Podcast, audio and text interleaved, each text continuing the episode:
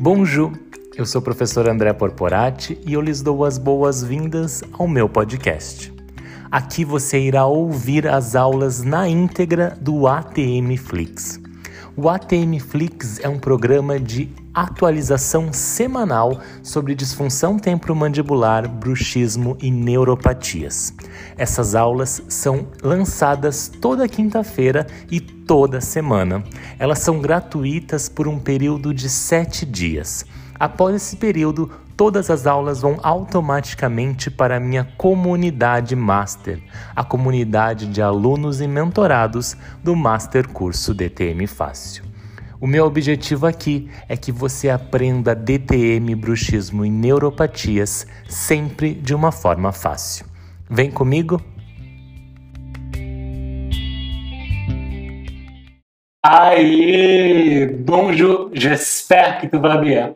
Boa noite, espero que você esteja bem e esteja aqui aproveitando o nosso ATM Flix. Hoje já estamos no ATM Flix número 47. É isso mesmo, passaram mais de 47 semanas, mais de 47 episódios do ATM Flix. Mas nem todos estão disponíveis aqui para vocês. Como é que funciona? Né? O ATM ele é um produto exclusivo do Master Curso DTM Fácil. Master Curso BPM Fácil é o meu maior curso de um ano de aprendizado, onde eu tenho meus mentorados, meus alunos e vários acompanhamentos. E como extra, como bônus, ele tem todas as aulas do ATM Flix.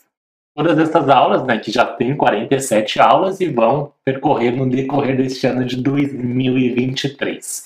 O ATM Flix ele fica para vocês gratuito por uma semana uma semana de segunda-feira até a outra segunda-feira ele fica gratuito, depois ele vai exclusivamente para a plataforma do Master Curso DTM Fácil. Lá dentro da plataforma você vai poder acessar o 47 e todos os outros ATM Flix.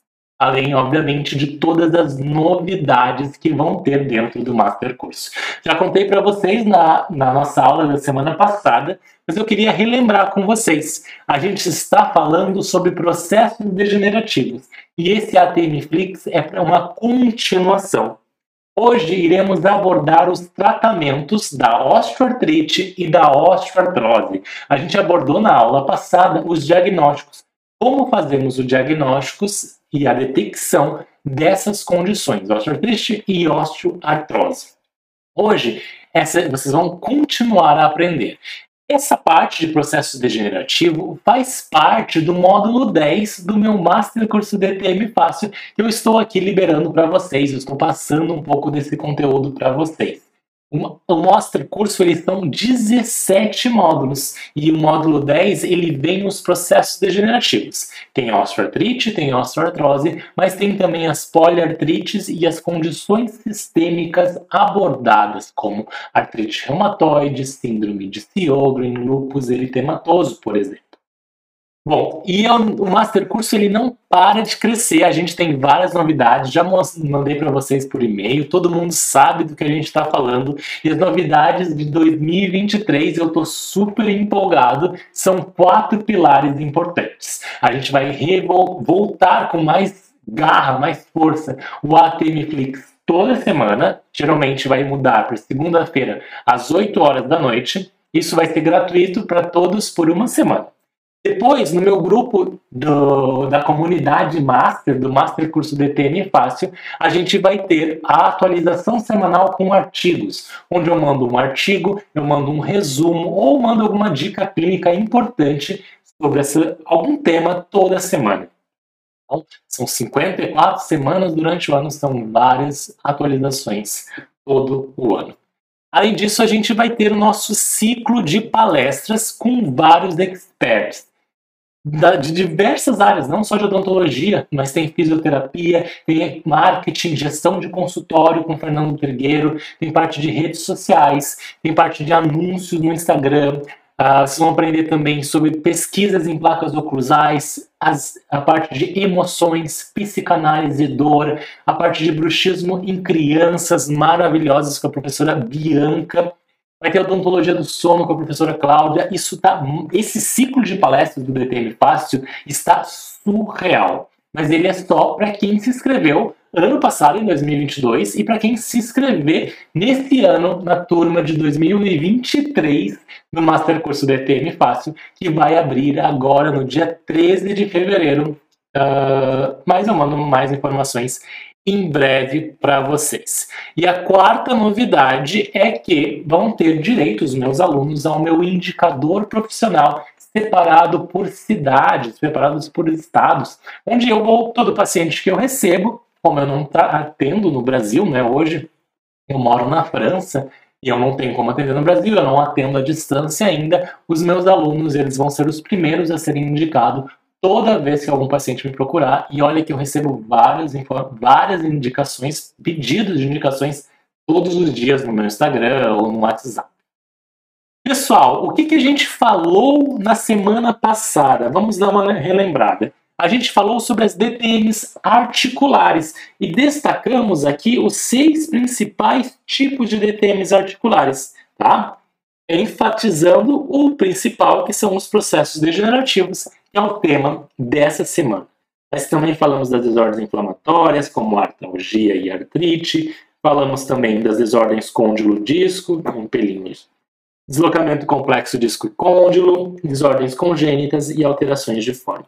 Sobre os processos degenerativos, a gente viu vários exames de imagem aqui. A gente começou a ver o aplainamento da cabeça de mandíbula, a gente viu o achatamento que tem aqui, a falta de formação óssea e erosão, por exemplo, aqui erosão, e há também o início da formação de osteófitos, características de osteoartrite e osteoartrose.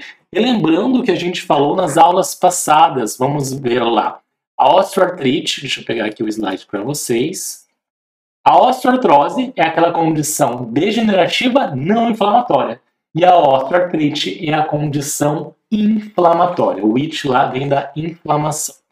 O que, é importante nesses casos? Esses casos, eles têm clinicamente duas condições uh, patológicas importantes, dois sinais importantes.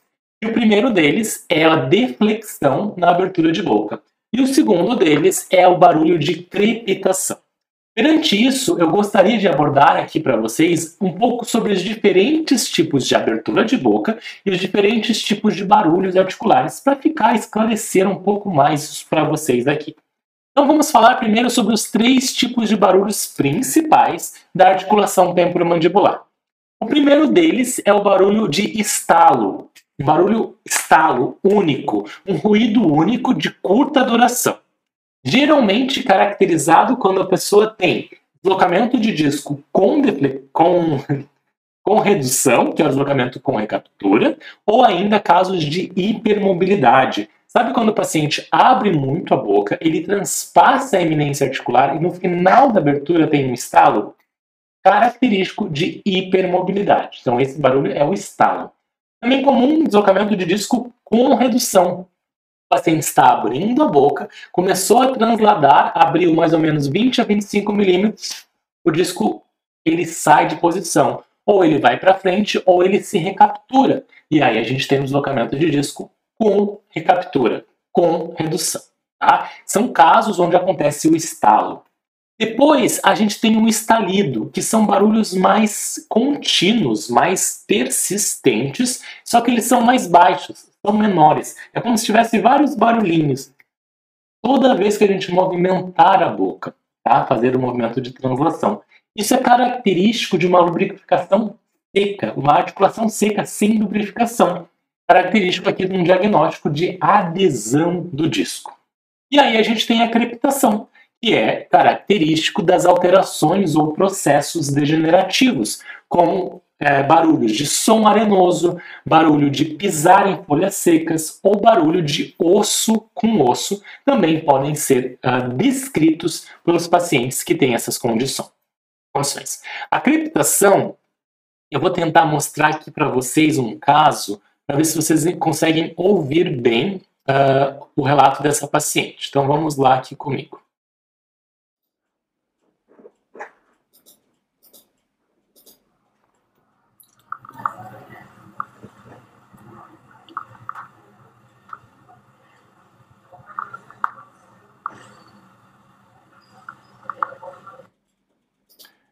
Conseguiram sentir esse, essa, esse barulho de. Parece que tem uma coisa seca, parece uma coisa travando ali. Isso é um barulho de crepitação. Ó. Percebam? Parece osso batendo com osso. Essa sensação, eu tenho uma sensação que dá um pouco de sensação estranha, é um barulho de areno, um barulho arenoso, um barulho múltiplo de crepitação. Outra condição que acontece no paciente que tem alguma alteração degenerativa são os, durante a movimentação de abertura de boca, o processo de deflexão. Na nossa abertura de boca existem três principais tipos de aberturas: a abertura normal ou simétrica, a abertura que tem desvio e a abertura que tem a deflexão. A abertura retilínea é aquela que a gente abre e fecha da mesma maneira a gente tem uma simetria entre ponta de nariz e ponta de queixo. Vejam lá, ponta de nariz e ponta de queixo. Claro, pode ter algumas basculações, algumas movimentações, que isso é normal, mas norm, de uma forma geral, ele tem uma abertura em média retilínea. Um outro tipo de condição uh, desse paciente aqui, esse vídeo que foi gravado pela professora Beatriz, ele tem aqui um desvio. Olha só, paciente abre a boca para um lado, no final da abertura ele volta para a linha média. Isso é caracterizado, caracterizado como desvio. Abre a boca desviando para um lado, no final da abertura ele volta para a linha média. Olha que interessante. Esse desvio é muito característico em pacientes que têm um diagnóstico de DTM articular específico, que é o deslocamento de disco com redução. Tá? Então a gente vê o desvio, um deslocamento com redução. E um outro tipo de, de abertura é a deflexão. O paciente, ele no final da abertura, ele não volta para a linha média, ele mantém-se deslocado. E aí a gente tem então aqui a deflexão. Veja lá, o paciente está abrindo para um lado e ele mantém abrindo para o mesmo lado. A deflexão é um sinal encontrado em deslocamento de disco sem redução e encontrado também em processos degenerativos, como as duas alterações que a gente viu, osteoartrite e osteoartrose.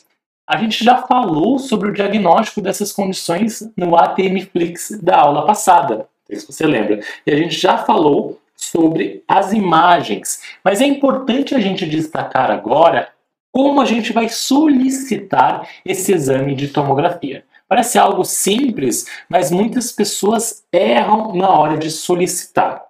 Tem alguns detalhes que eu gosto de passar aqui para vocês de como a gente solicita essa imagem. Então, obviamente, a gente vai colocar essa imagem é, datada ou, ou direcionada a algum setor responsável, né? Então, por exemplo, pode ser algum laboratório que você conhece, enfim, a gente escreve né, ao setor responsável, ou ao laboratório de imagem, ou à clínica de imagem, ou ao setor de imagem que vocês conhecem. Então, a solicitação de tomografia ela se dá assim, porque a gente tem que sempre pedir dois principais pontos. Então, a gente vai colocar lá, solicito, ok? Obviamente, é bom escrever por completo, tá? Tomografia, blá, blá, blá, computadorizada, eu vou aqui para a gente ganhar tempo, vou reduzir. Computadorizada, do tipo Onibin, tá? É o exame mais completo e um dos melhores aqui, o tipo de peixe melhor para ATM, que é o peixe em cone. Solicito tomografia cone beam, o que? De articulação, tá? articulação temporomandibular, e aí tem um detalhes, temporomandibular, e aí tem um detalhe, esse gargante, temporomandibular, lado direito e lado esquerdo, porque é meio óbvio essas questões, mas é importante destacar porque muitas vezes assim, o laboratório não faz, não está acostumado a receber exames da AT. Lado direito e lado esquerdo, ok? Em boca aberta e em boca fechada. Por que isso? Porque a gente vai conseguir ver se há uma translação do côndilo. A gente não consegue na tomografia ver tecidos moles, mas a gente vai conseguir ver se o côndilo ele passa da eminência articular, se o côndilo tem um processo de hipermobilidade ali acontecendo. Então é sempre, sempre, sempre importante pedir em boca aberta e boca fechada também, tá? Então, solicito tomografia com NIBIM de articulação temporomandibular, lado direito e lado esquerdo, em boca aberta e em boca fechada. E para finalizar, a gente coloca o motivo que a gente quer, para dar mais uh, detalhes ou características, ou um, é, mais informações para o técnico de laboratório fazer um laudo mais completo dessa imagem. Em boca fechada, deve-se botar o quê? Para, por exemplo, avaliar degeneração, degeneração articular. Se quiser, vocês podem até colocar o tipo de diagnóstico, osteoartrite ou osteoartrose. Vai ajudar o técnico de laboratório aqui, tá? Em alguns laboratórios pede para colocar o CID, tá? Mas geralmente isso não é necessário. E aqui a gente tem a nossa solicitação de tomografia. Basicamente, passo a passo. Se você nunca solicitou, é só fazer isso. Setor responsável, colocar tudo isso, sempre lembrar de botar a data, o local e assinar aqui bem bonito. Assinar minha assinatura, mas finge que é. Embaixo, colocando o carimbo de vocês. Perfeito? Assim que a gente vai solicitar a nossa tomografia computadorizada.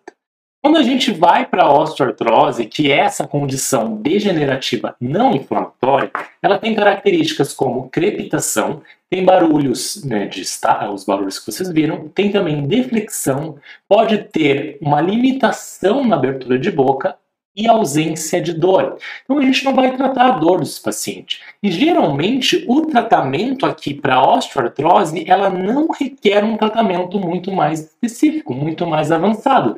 O paciente não tem dor. O que, que a gente precisa tratar é evitar a progressão da doença e evitar aqui também os barulhos mais altos ou mais audíveis. Então venham aqui comigo.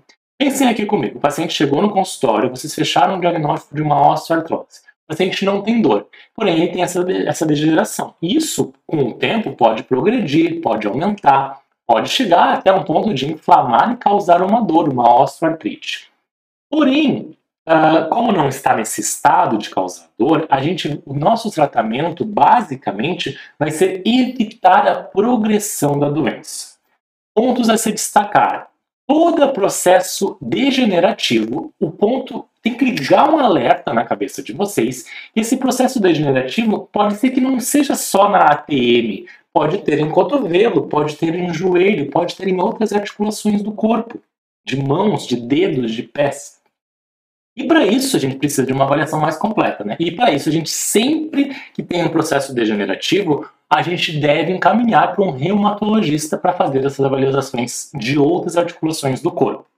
Claro, se o paciente já vem com um diagnóstico do reumatologista, fica mais fácil, porque aí a gente consegue trabalhar em conjunto, né? Se ele tem, por exemplo, uma artrite reumatoide, uma síndrome de Sjögren, por exemplo, uh, que mais? Lúpus eritematoso, eles são condições que vão afetar a ATM também. E aí a gente precisa saber se o tratamento está sendo feito corretamente e o paciente está tomando corretamente o medicamento sistêmico para essas condições, para aí a gente conseguir atuar na articulação temporomandibular. Então, feito isso, descartado qualquer condição sistêmica, a gente pode começar a tratar a ATM pensando em evitar a progressão. Se o paciente tem aí uma condição sistêmica, vale a gente fazer uma avaliação para ver se essa, se essa condição sistêmica está em tratamento correto, se está tomando a medicação correta, por exemplo, está bem acompanhado essa condição. Tá? Porque toda condição sistêmica afeta, consequentemente, a articulação temporomandibular. O que a gente vai fazer? Todas as orientações para disfunção temporomandibular que vão ajudar a prevenir qualquer dano à articulação temporomandibular, a mão apoiada sobre o queixo, é, dormir com a mão encostada na articulação temporomandibular, Hábitos como bruxismo do sono, bruxismo em vigília sobrecarregam a articulação temporomandibular e levam a uma maior progressão dessa condição degenerativa. Também é importante aqui avaliar a oclusão dental, avaliar como que está a, a oclusão, se não tem sobrecarga em algumas regiões. Se o paciente, por exemplo, não está sobrecarregando somente molares, e aí pode dar uma sobrecarga maior em ATM, ou ainda está tendo contato só em anteriores, e aí está sobrecarregando mais da ATM.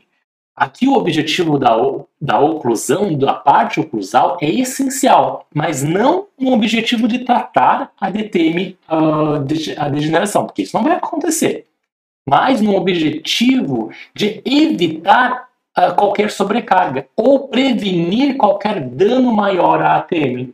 A gente sabe que um contato mais forte na região anterior sobrecarrega de sobremaneira a ATM, uma questão de alavanca. E essa sobrecarga a gente não quer, principalmente em processos degenerativos. Então é importante a gente avaliar aqui a oclusão nesse ponto, tá bom? Mas nunca no, com o intuito de tratar essa degeneração, porque não vai tratar, mas é para diminuir a degeneração. Até nem é bom falar isso, né, que é o tratamento para processos degenerativos, pode confundir um pouco a cabeça de algumas pessoas e as pessoas acharem que ajuste oclusal vai resolver esses casos, que não é o caso. O ajuste oclusal aqui é no intuito de melhorar harmonia oclusal para evitar, se tiver acontecendo, algum dano à articulação temporomandibular, alguma sobrecarga maior à ATM. Tá bom? Uma das melhores formas para fazer isso hoje em dia é o uso de uma placa oclusal confeccionada de uma forma mais espessa. Então, o que, que a gente vai fazer? Uma placa oclusal que vocês estão acostumados a fazer com resina acrílica toda lisa na oclusal, tá? Com guias de preferência em região de canino e vocês vão fazer com uma espessura maior, porque a espessura maior vai prover um maior afastamento das estruturas articulares. Então, o côndilo vai estar mais afastado uh, do disco e mais afastado do teto da cavidade articular, promovendo então uma forma de cicatrização ou evitando essa maior sobrecarga articular. Como a gente viu, relembrem aqui comigo, como a gente viu na aula passada, nas uh, degenerações, nos processos degenerativos, há uma diminuição do espaço articular. Então a gente tem um menor espaço entre o côndilo e o teto da cavidade articular. Então, uma placa um pouco mais espessa vai aumentar esse espaço e vai facilitar então a cicatrização, a lubrificação melhor das estruturas e diminuir a progressão da doença degenerativa. Então, uma placa cruzal vai ser um pouco mais espessa. Quantos milímetros mais ou menos? Eu gosto de trabalhar com mais ou menos 3 milímetros lá no último molar. E o paciente vai lá no último molar, a gente vai conseguir mensurar o tamanho da placa através da nossa forma que a gente vai fazer o registro oclusal para mandar para o laboratório, a gente faz um registro diferente. E aí a gente manda e o laboratório manda a placa com uma espessura de 3 milímetros lá no último dente. E claro, daí vai progressivamente ser um pouco mais espessa até aqui na região anterior.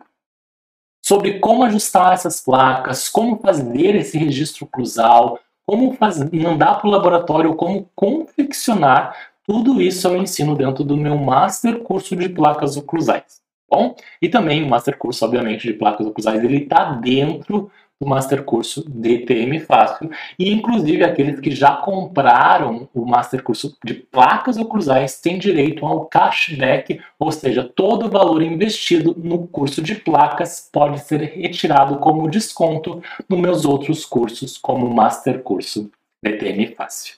Então, a gente vai ali passar orientações para prevenir maior dano à ATM, alimentação livre de dor, alimentação que evita alimentos pesados, pegajosos, alimentos mais duros que vão sobrecarregar a articulação.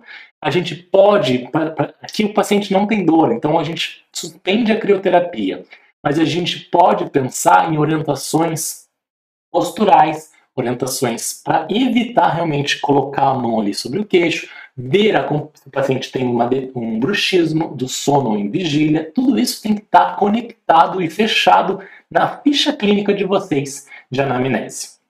O paciente, então, a gente vai fazer todas essas questões de prevenir os danos, oclusão e placa oclusal, E é importante a gente acompanhar por imagem esse paciente para ver o grau de degeneração, o quanto está progredindo. Eu gosto, quando o paciente chega, fazer a imagem de tomografia para ver o nível de degeneração e ver o quanto eu posso, esse paciente está progredindo em degeneração no decorrer do tempo. E aí a gente vai fazer uma imagem uma vez por ano, a cada seis meses, dependendo da gravidade, mas não é todo mês, não. É um acompanhamento mais prolongado para ver o nível de degradação ou de degeneração que está acontecendo nessa articulação do nosso paciente. Tá? Uh, dando continuidade, o que acontece? Um dos relatos muito importantes aqui da osteoartrose, já que não tem dor, é o barulho. Ah, esse barulho é muito alto, esse barulho incomoda, quando eu estou me alimentando, todo mundo está me escutando. E uma das possibilidades terapêuticas daqui é a infiltração com visco, a, a viscosuplementação, infiltração com a hialuronato, que é o ácido hialurônico. É feito nas articulações e aí é tem uma técnica específica, é, geralmente em alguns casos na no compartimento superior ao disco articular, Tá? Tem uma técnica de inserir a agulha de uma forma específica. Tudo isso é detalhado no meu master curso, no módulo específico de infiltrações da articulação temporomandibular. Então, a viscosuplementação, feita aqui com hialuronato, pode ser bem interessante. E tem artigos comprovando isso. Deixa eu ver se eu trago para vocês. Vou trazer para vocês daqui um artigo falando sobre as infiltrações de hialuronato principalmente para pacientes que têm barulhos, que têm uma falta de lubrificação, uma articulação mais seca. Esse aqui é o tratamento proposto para a osteoartrose. Perfeito, gente? Dando continuidade, a gente passa agora ao tratamento da osteoartrite. Lembrando que são muito similares, então os tratamentos vão se complementando. O que, que a gente pode adicionar na osteoartrite? A osteoartrite tem inflamação e tem dor. Então, o nosso tratamento inicial é focado na dor do paciente, na dor e na inflamação. Então, existem alguns estágios de tratamento da osteoartrite. E o estágio inicial é realmente tratar a dor, sanar essa dor, através de medicações anti-inflamatórias, medicações específicas para articulação temporomandibular. Uh, como esse aqui é um vídeo livre de, de todo mundo pode acessar. Eu não, eu não, gosto muito de falar de medicação, porque tem muitos pacientes que me escutam e me, me uh, assistem às minhas aulas e podem acabar sendo tendenciosos a se automedicarem. Mas existem medicações anti-inflamatórias que têm um efeito mais específico para a articulação temporomandibular do que outras classes de anti-inflamatórios, tá? E aí a gente vai atuar especificamente na articulação, usando um anti-inflamatório específico para isso, além, obviamente, de todas as condições, mudança na dieta, todas as orientações ali que a gente já ouviu, de prevenir danos maior à ATM, de uma placa oclusal também mais espessa. Paciente que tem dor e inflamação na articulação, é muito bacana a gente fazer a crioterapia, que é a técnica com gelo. E eu ensino isso para os meus alunos e agora vou ensinar para vocês aqui. Vocês pegam uh, um copinho de café, esses de cafezinho, enche com água, né? o paciente que vai fazer, vocês vão orientar o paciente a isso, enche com água, ao encher com água, ele vai ter o formato específico da ATM ideal, vocês vão colocar os copinhos de cafezinho na, no gelo e vão transformar isso em gelo. É até questão de marketing, vocês podem fazer uns especi especiais para dar para o paciente, podem colocar o logo de vocês, podem fazer um adesivo, enfim. Coloca esses copinhos de cafezinho, aqueles de bem pequenininhos, coloca, transforma em gelo e vai colocar na articulação. A crioterapia é feita de duas vezes ao dia e é feita de 5 a 10 minutos, não muito mais que isso. E o gelo sempre protegido por algum tecido, ou uma gaze ou um tecido de pano, para colocar diretamente na articulação. Não se coloca gelo diretamente na pele, porque o gelo diretamente na pele, por tempos, por maior tempo, pode levar a queimar a pele do paciente. Já, já ouvi casos não, não foi caso do meu consultório, mas já vi casos de paciente que chegou, não fez muito bem essa orientação e queimou a pele por fazer gelo na articulação. Geralmente eram pacientes com a pele mais clara, mais branca, e aí teve essa essa queimadura do gelo. Então tem que tomar bastante cuidado, isso tem que ser muito bem orientado aos pacientes. Copinho de café embrulha numa gaze ou embrulha numa toalha, é, uma toalha mais fina, e coloca na articulação. 5 a 10 minutos, dois lados, né, ou aonde está doendo e onde está inflamando. Duas vezes ao dia, vai fazer ali por uns Daí você vai acompanhando, né? Uns sete dias, dez dias, e vai vendo a cada retorno do paciente está tendo uma melhora. É muito bacana para processos inflamatórios e ajuda também na analgesia. Aqui na articular, a gente não vai usar quente. Quente termoterapia é usado na musculatura. Gelo na crioterapia para articular. E ainda, mesma coisa da osteoartrite, osteoartrite, a gente vai acompanhar por imagem através da tomografia e a gente vai se tiver muita dor ainda, a dor ainda. Ah, tá, depois de todo esse um mês de terapia, a dor ainda está continuando, a gente pode propor uma outra escala de tratamento, que é a infiltração articular com corticoide. A injeção corticoide também tem técnicas específicas, não pode ser feita por qualquer profissional, enfim. Mas tem técnicas específicas e também não é feita várias vezes. Existem estudos mostrando que a técnica repetida do corticoide, de infiltração de corticoide na TM, pode a técnica em si levar a processos degenerativos. E aí a gente tem uma, um processo degenerativo secundário à infiltração de corticoide com, é, persistente. Claro, não é ali a fazer uma vez no ano, duas vezes no ano, mas é a persistência do corticoide ali pode levar a processos degenerativos em alguns casos. Então, o, que é para tratar uma condição pode agravar essa condição. Então temos que ficar atentos. Corticoide é bem bacana, eu gosto bastante, mas em segundo momento, quando o paciente já passou pelo anti-inflamatório, já passou pela crioterapia, já passou pela placa oclusal, já passou pelas orientações e ainda tem um resquício de dor. Sabe aquela dor 3, de 0 a 10, 2, aquilo? Ainda tem um pouco de inflamação ali. E aí eu gosto, nesses casos, de fazer o corticoide. Tem profissionais que fazem, em vez do corticoide, o hialuronato. Tem profissionais que fazem os dois, e aí é muito específico a orientação. Eu, para esse caso em específico de osteoartrite, eu gosto de começar com o corticoide se tem resquício de dor. Se não tem resquício de dor, é interessante fazer uma vísculo suplementação com um hialuronato de sódio para a gente aumentar a lubrificação e para melhorar os processos degenerativos ali dessa condição. E aí eu trago para vocês esse artigo aqui, que é uma revisão sistemática publicada por esses autores, uh, como, e não sei como que é, Ituriaga, não sei pronunciar o nome de todos, e Brebi. Uh, essa, essa revisão sistemática, ela trouxe dois artigos só, isso foi publicado em 2017, mostrando que Ainda precisa se estudar mais as infiltrações. Nem tudo está bem definido sobre infiltrações ainda, tá? A gente precisa de mais estudos. Mas esses, essa revisão comprovou uma evidência disponível que sugere que a aplicação do hialuronato, que é o nome do ácido hialurônico, ele vai regular mediadores inflamatórios, tem um processo, uma forma de tem uma explicação de como o hialuronato age na inflamação e nos processos degenerativos, tá? Mas eu não venho ao caso aqui, eu detalho isso na parte do Master Curso DTM Fácil. Então, a aplicação do hialuronato vai regular mediadores inflamatórios nos processos osteoartríticos da articulação temporomandibular. Olha que interessante. Então, a gente tem aqui uma comprovação científica, a gente tem evidência científica. Falta, obviamente, a sua capacidade de fazer a técnica e saber como fazer a técnica também. E para a gente finalizar a nossa aula de hoje, eu trago mais um trabalho. Esse foi um trabalho feito por mim e por vários pesquisadores lá da Universidade de Santa Catarina, Universidade Federal de Santa Catarina, sobre a glucosamina. A glucosamina, para quem não conhece, é um. Hoje ela é feita como uma forma de medicamento de suplementação. Mas ela é um aminoácido, uma molécula que ela é naturalmente produzida pelo nosso corpo.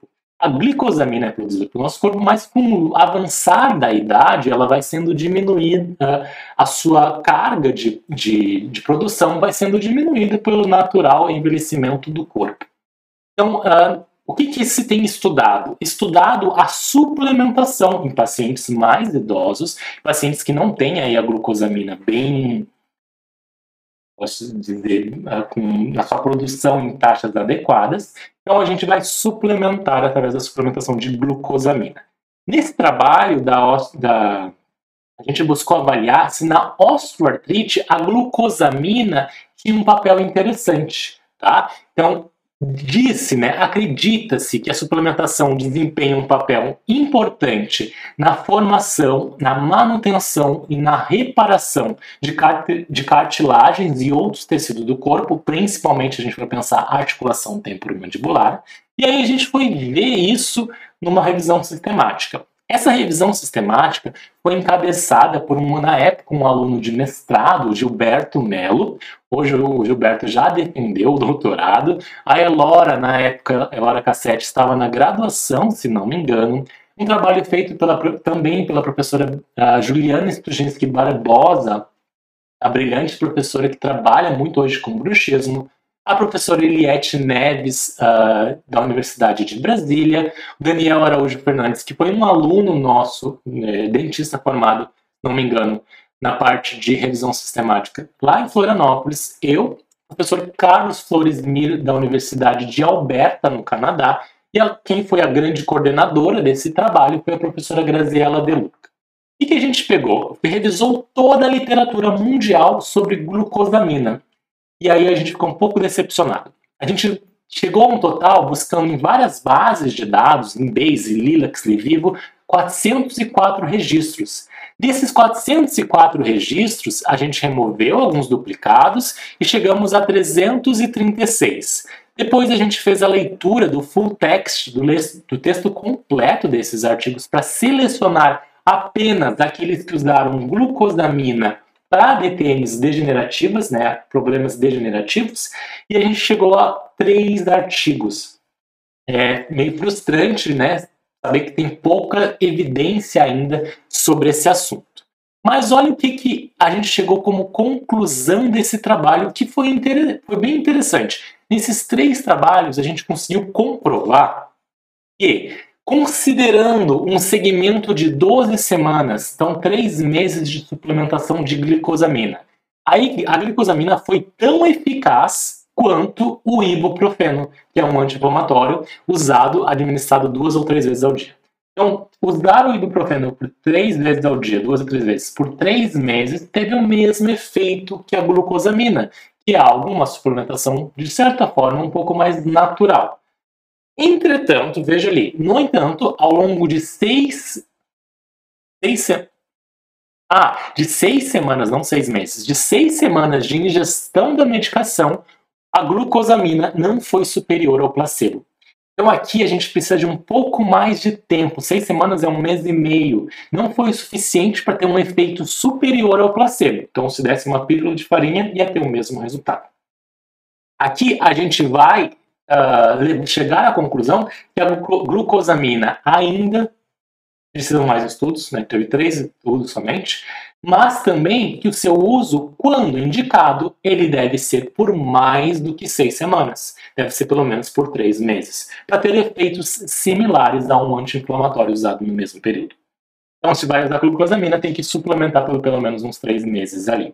Bom, essa conclusão dessa revisão sistemática, brilhante revisão sistemática, muito bem elaborada, e já mostra uma possibilidade terapêutica a mais da glucosamina que a gente pode pensar em alguns casos específicos de osteoartrite e de osteoartrose. Coloca para mim aqui no chat para mim se você nos comentários se você sabia sobre essa informação, se você usa a glucosamina ou já usou ou já ficou sabendo sobre ela.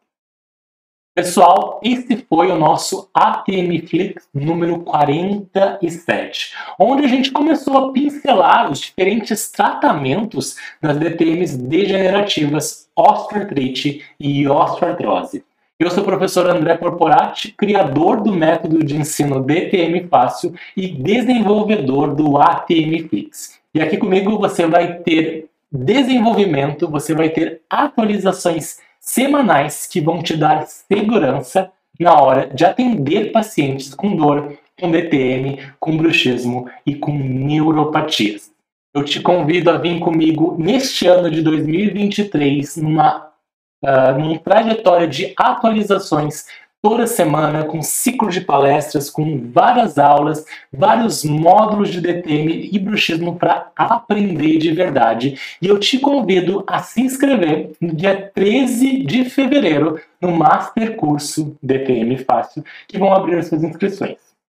Provavelmente esse ano a gente vai ter poucas turmas, a gente não vai abrir muito tempo por questões logísticas minhas de tempo, mas a primeira turma, que vai ser a melhor turma de 2023, abre em fevereiro, segunda-feira, se não me engano, dia 13 de fevereiro. Grave na sua agenda, venha comigo, te espero, te quero comigo. Te vejo na próxima semana no ATM Flix da próxima semana, segunda-feira, às 8 horas da noite. Grande abraço, até mais!